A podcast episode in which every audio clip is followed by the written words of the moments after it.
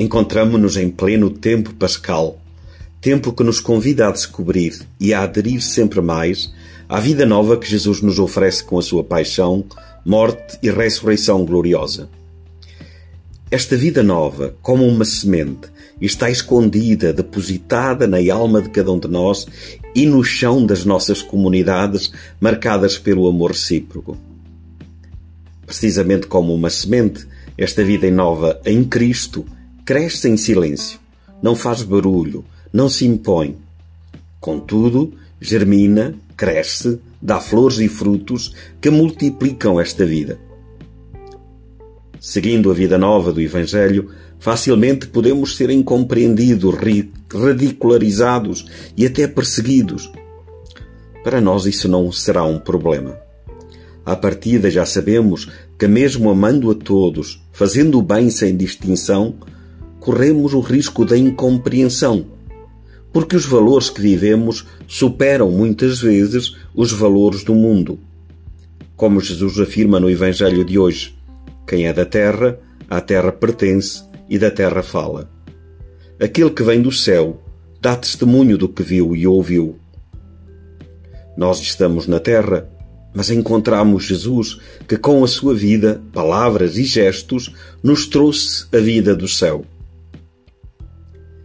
E como os apóstolos, na primeira leitura, nós somos testemunhas destes factos, nós e o Espírito Santo, que tem que Deus tem concedido àqueles que lhe obedecem. Jesus tocou a nossa vida com o seu evangelho iluminou a nossa mente, a nossa forma de pensar e de estar no mundo. Com a nossa vida e, quando for oportuno, com a nossa palavra, não podemos calar o que vimos e ouvimos. Devemos obedecer antes a Deus que aos homens. E pelo facto de termos encontrado Jesus e o seu Evangelho, não nos consideramos melhor do que ninguém pois sabemos que a fé é um dom que recebemos sem o merecermos. E por isso estamos muito gratos. Sabemos também que o alcance salvador da morte e ressurreição de Jesus não nos atingiu apenas a nós ou a um grupo restrito de eleitos, mas a toda a humanidade.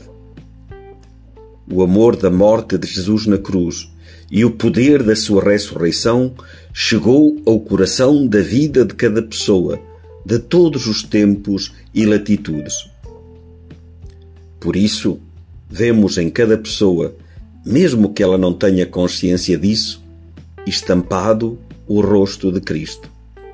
Jesus, morrendo, deu a vida por ela e ressuscitando, salvou-a.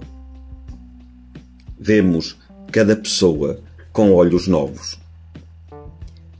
Kera Lubick, no dia 2 de fevereiro de 1982, numa conferência telefónica a partir de Melbourne, disse: Nós somos chamados a participar da realização do Utómenes. E então, antes de tudo, devemos reavivar a nossa fé no sentido de que cada homem é chamado à unidade porque Deus ama a todos. E não, arranje, e não arranjaremos desculpas tais como aquele nunca vai entender, aquele é pequeno demais para compreender, aquele outro é meu parente e eu conheço-o bem, é apegado às coisas da terra, este aqui acredita no espiritismo, aquele é de outra religião, este é muito velho para mudar, etc. Não. Devemos, deixemos de lado todas as desculpas. Deus ama a todos e espera a todos. O, único, o nosso único dever é amar cada um, servi-lo, fazendo-se um até ao fim, exceto no pecado. Jesus vai conquistá-lo. Se não for agora, será daqui a 10 anos, 20 ou 30. Esta é a minha experiência. E para concluir, qual o compromisso?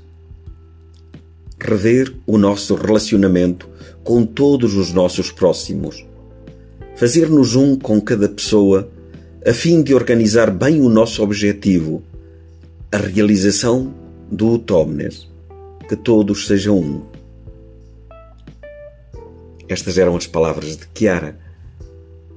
Sem dúvida que Jesus ressuscitado iluminou a nossa vida para podermos ver não só com a perspectiva da terra, mas como Ele vê com a perspectiva do céu. Por isso, estaremos atentos.